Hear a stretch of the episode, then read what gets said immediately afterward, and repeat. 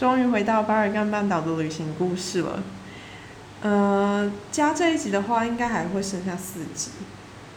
想想，其实去巴尔干半岛的旅行已经是去年的事了，因为也是二零一八年，快要好像九月时候去的。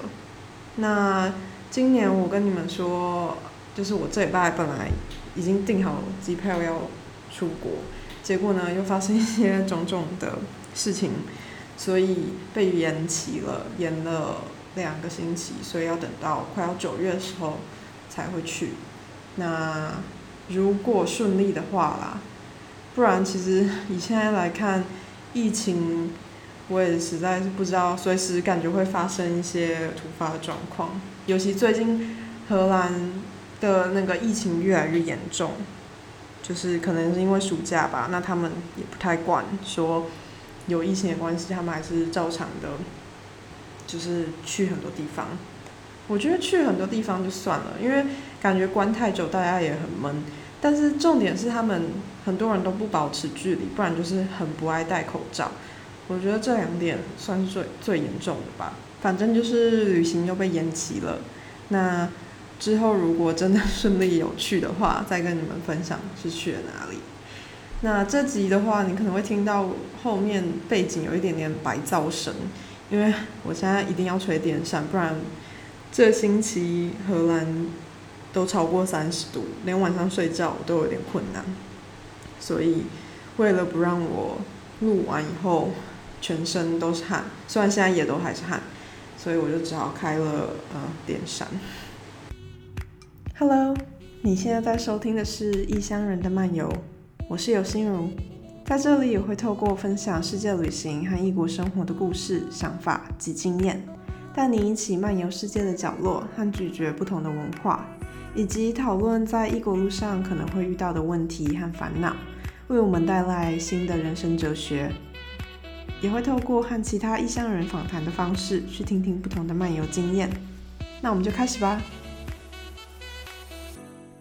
从 Albania 之后，我们就到了北马其顿 （North Macedonia）。感觉在巴尔干半岛的国家大多都有非常复杂的历史，这里其实我觉得也一样。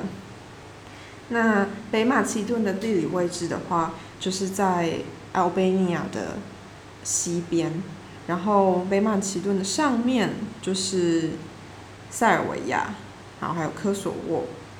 跟南方的话就是希腊，在它的东方就是保加利亚。在前面第三集的时候有简单讲了一下巴尔干半岛的历史，里面有说到，其实北马其顿相较于其他的国家是在比较早期就脱离 Yugoslavia。那北马其顿在二零一八年的时。之前其实名字是只有马其顿 （Macedonia），但是呢，因为希腊认为如果回溯到历史，Macedonia 在希腊领土内也有一个区域有相同的名称，而他们觉得那个地区才是马其顿，而不是你这个国家。同时，两国也对于历史上的民族英雄和国王 Alexander the Great。有争论，他到底到是北马其顿人还是希腊人？总而言之，林林总总的事件下来，北马其顿跟希腊其实不太合的。当然，对于现代的年轻人来说，其实就没有那么重要了。可是对于政府官僚，这件事情还是占有非常重要的一席之地。所以，相双方国家最后在二零一八年。妥协决定了这个国家从此从马其顿 （Republic of Macedonia） 改名为 Republic of North Macedonia，变成加了一个北方，因为它是在希腊的北方吧。对于这种大国压迫小国改名，老实说，我真的有点不解。不过这就是政治吧，政府官员追求权力的那种感觉。那我先来讲一下我们这次在北马其顿的呃路线。我们首先是从呃 Albania 南方开车开到 Ohrid，这个城市，在北马其顿的西南方，然后之后待了大概三天的时间以后，我们就往北部开，开到他们的首都 Skopje，然后在首都那边我们总共待了两天。不过第二天呢，我们是到首都旁边的一个邻近区域，那边有一个峡谷叫做 Matka，那边去游游玩一日游。所以我们首先来到的城市叫做 Orid。Orid 它是位于 Lake Orid 旁边，就是有一个湖，它的名字也叫做 Orid。那 Orid 这个湖呢，是在欧洲里面最古老和最深的湖其中之一，它有三百万年的历史。而这座湖和这个城市分别于在一九七九年和一九八零年都被列于 UNESCO 里面的文化历史和自然景观的世界遗产。所以北马其顿占领 Ohrid 湖最大的一部分。不过呢，其中还是有三分之一的湖呢是位于阿尔巴尼亚 （Albania） 的领土。那九月份来到这边的时候，我真的被吓一大跳诶，因为其实，在 Albania 的时候，那观光客都没有很多。结果来到 Ohrid 这个城市，大概是我这趟旅程中数一数二观光客最多的一个地区。开车呢，开到这个城市的附近，就开始有道路的管制，除了住户以外是没有办法开车进入旧城区的，只能停在外面停车场。不过呢，当我们走进旧城区，然后进去我们的饭店的那一条街的时候，其实真的可以理解为什么不能开进去，因为它里面的路真的很狭小，而且徒步进到旧城区，你就会感觉到都是只有石板路。然后观光客都就是并行在路上。那我们第一件事到这边以后就是去旅馆 check in。那所以如果有听我上一集巴尔干半岛旅行故事的话，就知道我们在 Albania 的时候呢，把车子刮伤了。所以当时最紧急的事情就是去处理我们车子的事情，因为他们说他们在嗯。Ohrid 有他们的分公司，所以我们可以去那边问问看他们就是车子的状况。不过呢，我们到那个公司以后，其实没什么收获啦。办公人员跟我们说，可以打电话给他们合作的修车厂去问问看，就是他无法评估车况，而且他也没有办法换一台新车给我们。但是其实我们并没有换新车的意思，因为其实那台车还是可以开，我们只是急着去评估说，最后我们可能要赔偿多少这样子。所以最后呢，我们是开到修车厂给他们确认。不过那修车厂其实离，呃，Scopia 呃，不对，不是 Scopia，Orid 也是蛮远的，所以我们要离开的时候才去修车厂的，中间花费了非常多的时间。包含了等待人员的回复，然后在修车厂等了好好久，好几个小时都跑不掉。我觉得如果租车啊有预算的，还是会建议去保全保。但是全保跟基本的保险价差真的差蛮多的。那我在这边就先把这个车子的事件告个结尾。结局呢，就是虽然车身被刮了一大片。最后租车公司并没有收我们半毛钱。我们最后还车的时候，就是还自己询问说：“诶，我们那个车子就是有刮伤啊，那这就是大概要赔多少钱？”就他们只回了一句：“哦，这车子已经很旧了，刮伤是难免的，没差。”我们当下真的超级意外，不过也算是我们幸运吧，最后是很开心啦。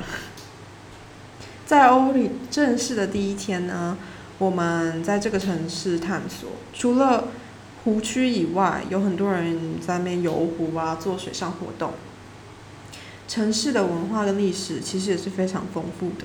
我们走上旧城区，经过大街小巷的石板路，先来到了在城市内的罗马露天戏院。据说在公元前两百年前建造的，而在历史上的这段时期，当时的居民其实并不是很喜欢这个戏院，所以之后就把它埋了起来。在一九八零年代的时候，又被后人意外的发现，然后重新挖掘，现在成为了一个古迹之一，坐落于在这个城市里面。在戏院的上面呢，就是环绕着一般的住户哦，就是非常一般的那种房子，很难想象从你家的窗户前面就可以看到罗马时期的戏院。如果是我的话，可能每天都会想着，就是上演着古装剧的感觉。不过我想他们也是习惯了啦。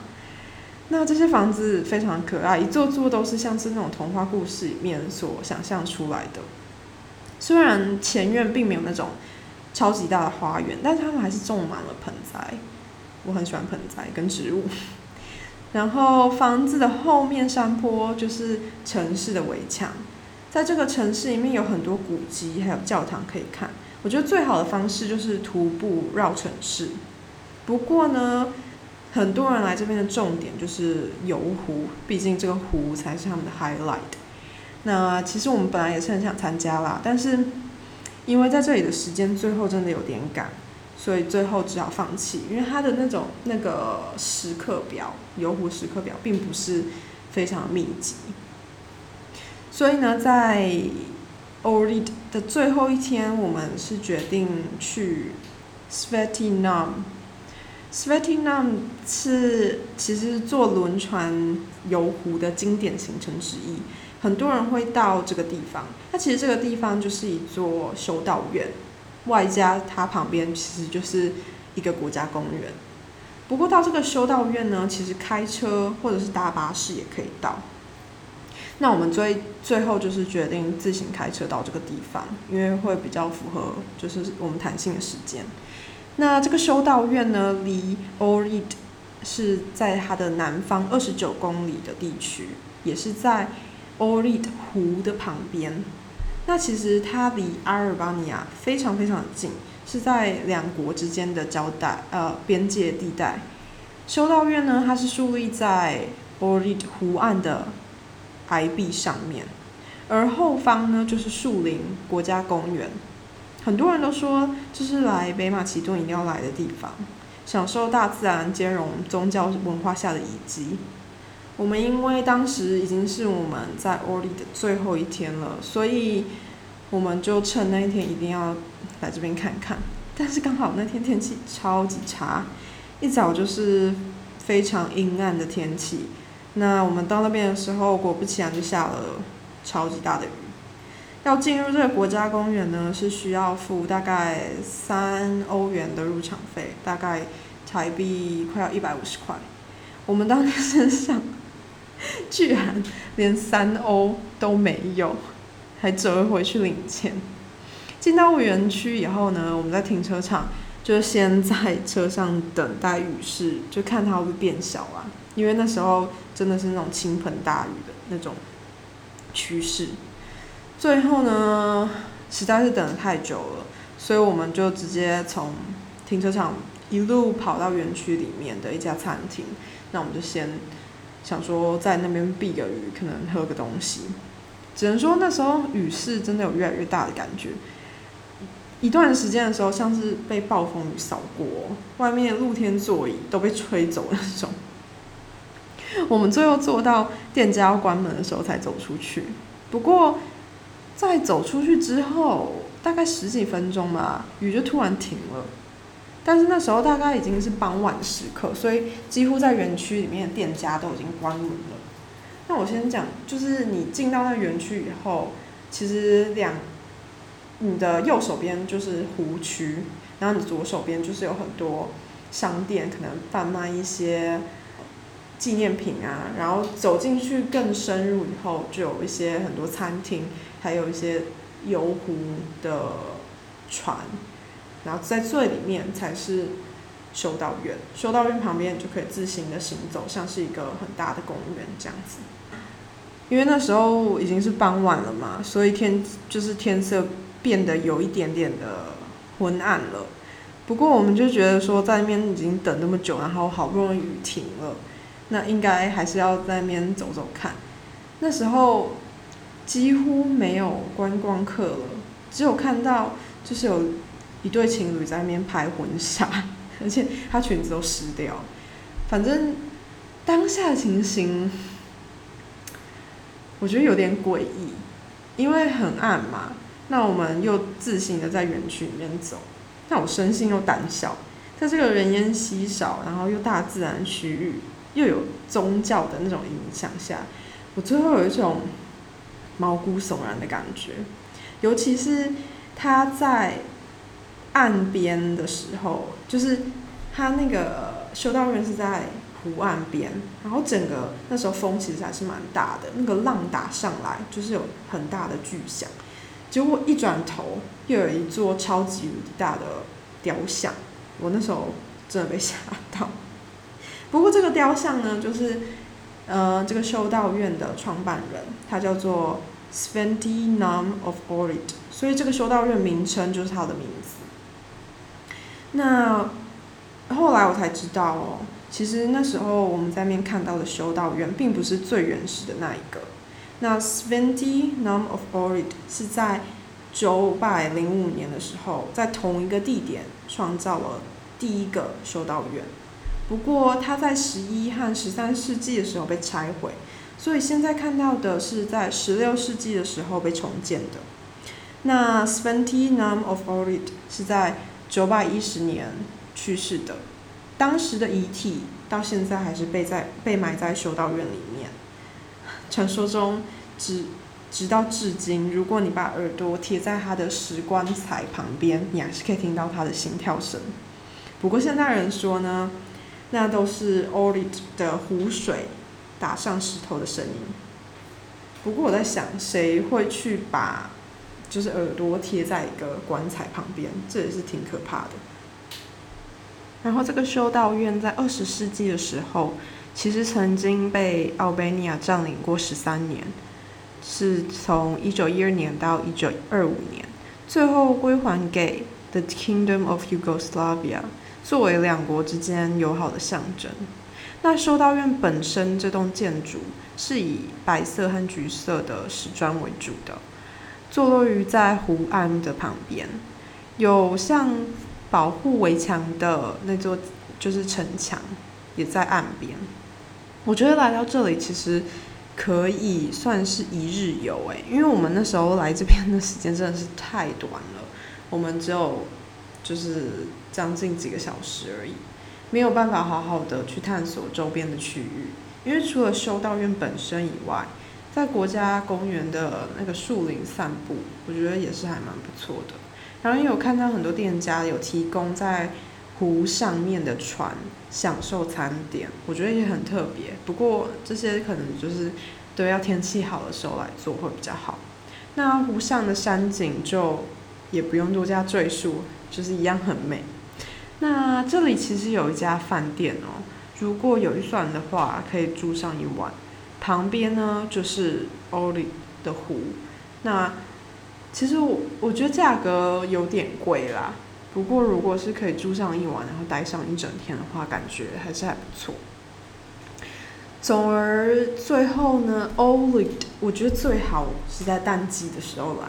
因为就连我们九月份，我以为不会有很多观光客的时候，城市的还是其实充满着观光客，而且物价很明显啊，比奥比尼亚高了蛮多的。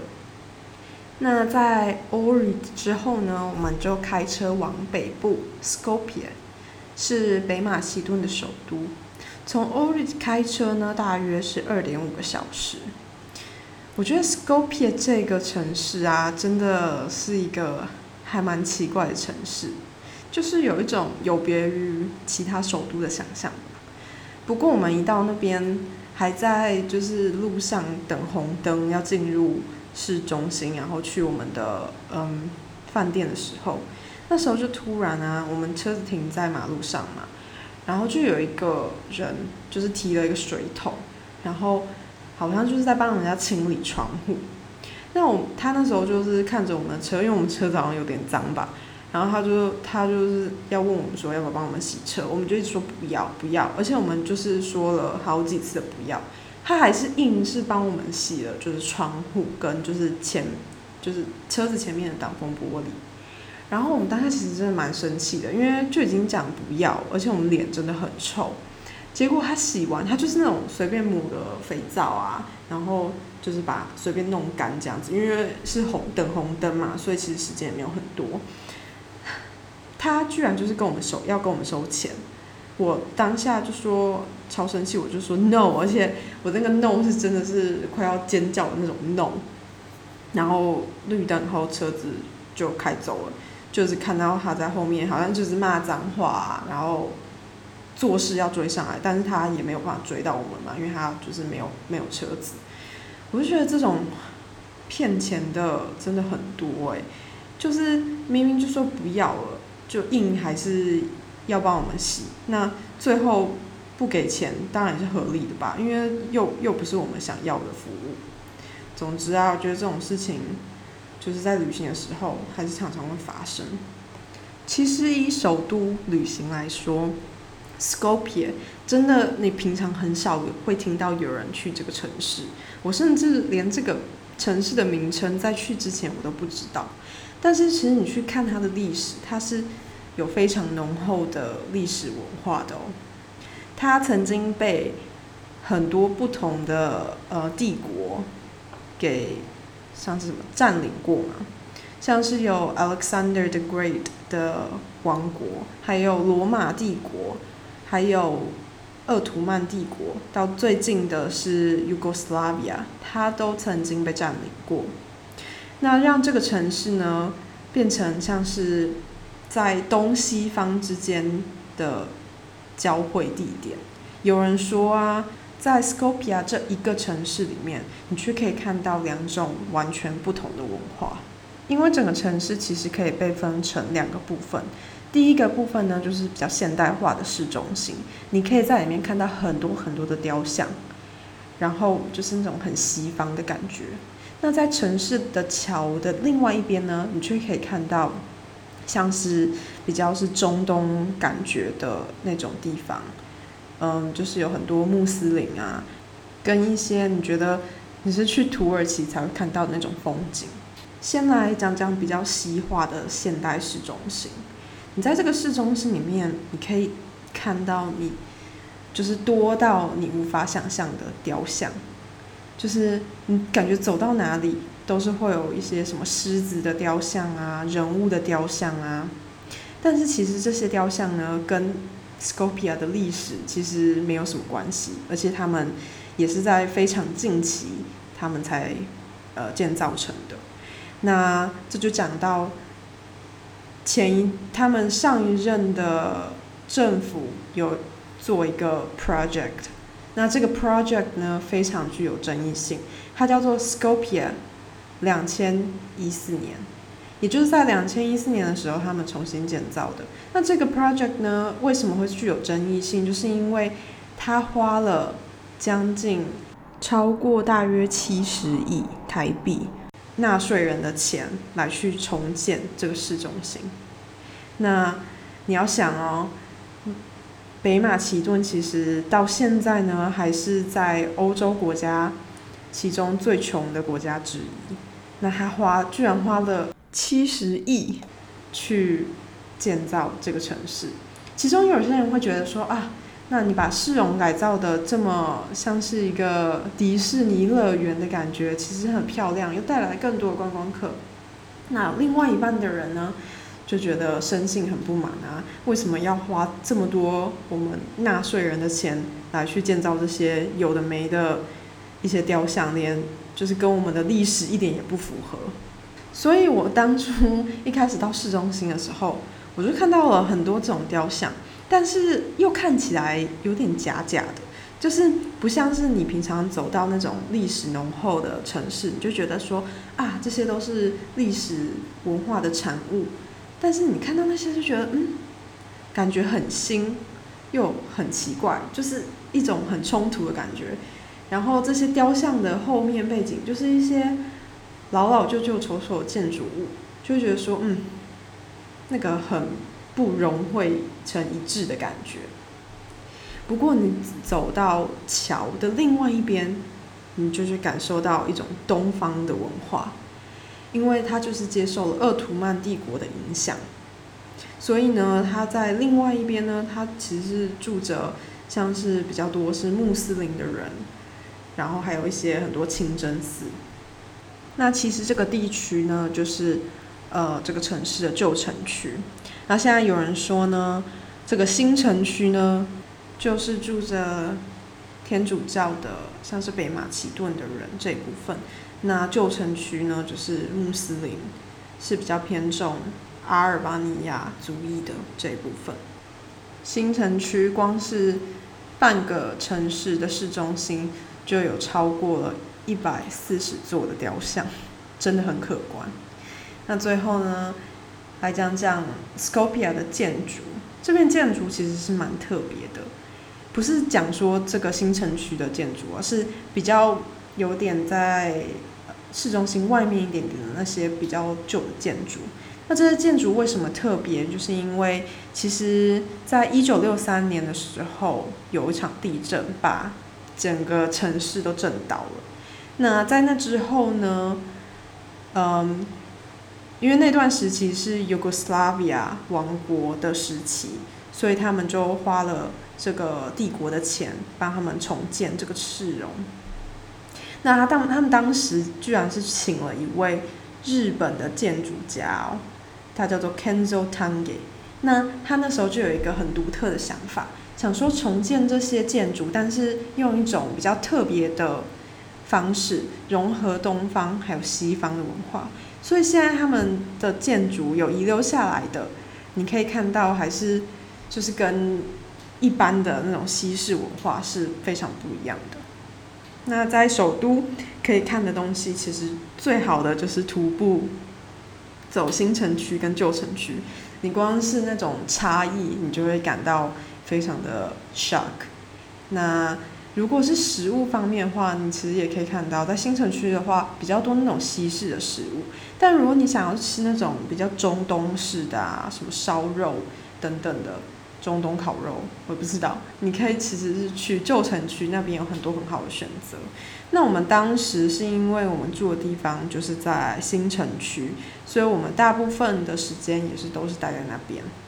那我们在 Scopia 的第二天呢，其实就是做了一个一日游，到了 Scopia 几公里以外的地方，有一个非常大的峡谷。那这个峡谷叫做 Matka。那 Matka 峡谷呢，其实很多人都说来北马其顿是完全不能错过的一个景点之一。它居然有包含着五千公顷的面积哦，真的是非常大。那我们当时到那边的时候呢，是开车去的。不过其实开车啊，到那地方没有很方便，因为它你是要在山下先停，停在山下，然后再爬一一段坡才能走到那边。但是那个山下的停车区域非常非常的凌乱，而且观光客又非常的多，所以。如果可以的话呢，我会觉得坐公车好像蛮方便的，因为网络上看到很多人都说从 Skopje 坐六十号公车，然后也大概才花三欧的钱就可以到那个地方，也不用那边找停车位。那我们到刚到那边的时候，就是先要爬一段坡，爬到坡上面呢才会看到峡谷。那我只能说这个地方。观光客超级无敌的多，我那时候没有想到人会这么多。虽然这个地方真的非常的漂亮，但是我那时候映入眼帘的只有人，所以第一印象其实是还好啦，就是觉得哦自然景观，但人好多这样子。那其实在这里的可以做的活动非常多，像是最好的就是先走。嗯，峡谷旁边的路，它不不太算是爬山，因为其实它并没有什么很陡的斜坡，但是你就是走在峡谷边，它是特别有开出一道路，是从峡谷旁边，就是可以一边看着呃水面，然后一边非常接近那个悬崖，嗯，其实真的很漂亮啦，而且如果你走到非常里面的话，人就不会这么多，因为一般人好像只是待在外围的部分会比较多。那其实这个步道真的非常的长，我们最后也没有走完，所以呢，我觉得如果有时间跟有力气的话，其实可以走到更远的地方啦。那真的很漂亮，因为你一路上面就是跟着那个峡谷一起。那第二个的话。有很多人在那边划独木舟，我觉得独木舟也是非常好，就是你可以整个在峡谷两面的中间划，而且也是非常接近水面。然后我看一下那个价钱也是非常的呃便宜，就是你可以选那种单人独木舟或者是双人的，然后都还蛮便宜的。不过最多人坐的应该就是那种呃像是小游船的。有吗？就是就是有引擎的船啦，你不用自己划的。那我们到最后也是有参加小游船的，就是 小旅程吗？就是反正它就是会开在峡谷中间，然后有一些船是会带你到峡谷旁，有些峡谷旁边会有那种小洞穴，然后它带你去探索的。那我们那时候做其实是没有，因为呃时间有点不够，所以我们是选短程的，因为。那个洞穴都是在比较远的地方。那我们那时候参加那个游船，其实我们就看很多人在排队嘛，但大部分的人都是要去看洞穴的，所以我们相对于那种短程的，它的那个翻船率是非常快，翻船率 不是就是就是你很快就可以等到下一班啦，即使观光客的人呃很多。那我们当时其实真的还蛮漂亮，而且在湖上面。就没有很多人嘛，因为也没有很多其他的船，然后他就会跟你讲解说这边的历史啊，然后这一面，嗯，峡谷有带什么样的特色文化，而且我们那时候在船上还有另外一对夫妻，总共也只有我们四个人而已，然后最后聊着聊着，呃，他们也是就是荷兰人，我觉得每次到哪一个地方旅行都会遇到很多荷兰人，很多人都说。嗯，有一半的荷兰人整年都在旅行，不过就还蛮特别的啦。他那对夫妻啊，他们说他们是在荷兰卖北马其顿的葡萄酒，所以他们非常常来北马其顿，因为都要跟那个酒的经销经销商就是谈。所以我就觉得，哎，这边的葡萄酒好像其实也蛮有名的。其实巴尔干半岛还蛮多国家都有在就是酿酒的。我还蛮推荐就是游船的，因为你可以就是更接触到水面，然后更看到不一样的峡谷层层次，跟你在就是悬崖旁边走是完全就不同的风景，我觉得。而且如果可以去洞穴的话，可以去看看啦。不过我听说就是在洞穴里面跟外面的温差非常的大，所以可能要带一件薄外套之类的。那其实刚开始上来峡谷的那个入口啊，它也有一个修道院，所以如果是对那种修道院教堂有兴趣的人，里面也是可以参观。不过最多人在那边就是休闲嘛，很多人。在那边呃的酒吧喝酒啊，餐厅吃饭。我们最后也是有去一家餐厅吃饭，不过我跟你说，那个价钱真的真的真的非常的高。当天我只敢点那种非常基本的意大利面，其他他们很多人吃海鲜啊，那些都超级贵。而且我跟你讲哦，我们刚好在那家餐厅。然后那一对那一对在船上的荷兰夫妻，他们居然也就是在那家餐厅吃饭，而且我们靠得还蛮近的，就是不约而同的那种。然后他们点了超级无敌多的那种前菜啊，嗯，还有就是主餐都有。最后他们吃不完，居然就是还问我们说：“哎，就是你们要不要吃？”我们就是真的完全没有碰到那些菜，就是我们就是夹到盘子里面吃。然后我就想说，他们是不是看我们两个人就是点的少少的，就有点可怜感觉。不过我就觉得他们的夫那对夫妻人真的很好啦，嗯。但是我就觉得我们就是有点好笑，那水平差的有点多。那也就是我们最后在北马其顿的一个景点。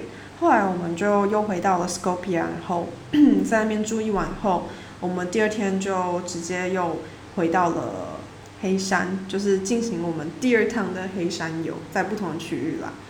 那我觉得北马其顿最后让我的印象其实并没有很深刻，可能是因为我们待的时间并没有很长，而且我们去的地方真的都是观光客很多的地方。除了 Skopje，Skopje 其实观光客没有这么多，大部分。我们在路上的人几乎都是当地人，但是 Orid 跟那个 Matka Canyon 就是峡谷的那个部分，都是非常著名在北马其顿的观光景点，那也都是俗称大家说哦去北马其顿必去的地方。但是我觉得如果时间比较充裕的话，可能还是比较以踩点的方式吧，因为这样对我们来说。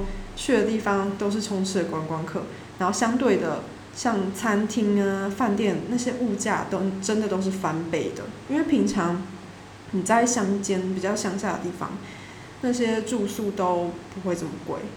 我之后也就是上网查了蛮多资料的，其实，在很多北马其顿其他的区域也都有蛮漂亮的自然风景。但可能就是比较没有那么著名，那相对的观光客也会比较少。我是觉得这个国家还是有很多其他可以探索的地方啦，就是我没有去到的。所以相较之下，我对于北马其顿的印象并不是这么深。我是，嗯，要来录这个 podcast 的时候呢，我又更深的去挖掘我的记忆，然后查了非常非常多的资料。不然其实我对它的了解并不是很多。让我又就是更加的去思考，说到底以后要去旅行的时候，就是要以深度旅行为主呢，还是可以看更多，就尽量去看更多。因为如果是那种踩点的方式，真的你对一个地方的了解并不是那么深，那么相对于到最后是就是有点可惜吧。但是其实你去有些地方的时候，又觉得哦。平常好少去这个区域哦，那就是想说可以看更多，就尽量看更多。不知道那个平衡有一点难拿捏，但是有一点很重要的就是，从我下一次旅行开始，我都会先好好的事先做功课，包括就是对这个地方的文化跟历史的了解，要先更深一步的去呃知道它背后的故事。那你在去那个地方的时候，才会有更深更深的冲击。这是我开始录旅行的 podcast 以后一个小小的领悟。国外的月亮没有比较圆，我们都只是在分享不同的故事而已。也非常谢谢听到最后的你。如果你想要看更多关于旅行的文章，可以点在叙述的链接 www 点 letthemroam 点 nl。想和我聊天的话，可以上 Instagram。账号是 Let Them Roam 点 NL，那里也会分享更多我在荷兰的生活，还有故事，或是帮我在 iTunes 留言及打新评分，才会让我的节目更进步哦。那下次见啦，Do it！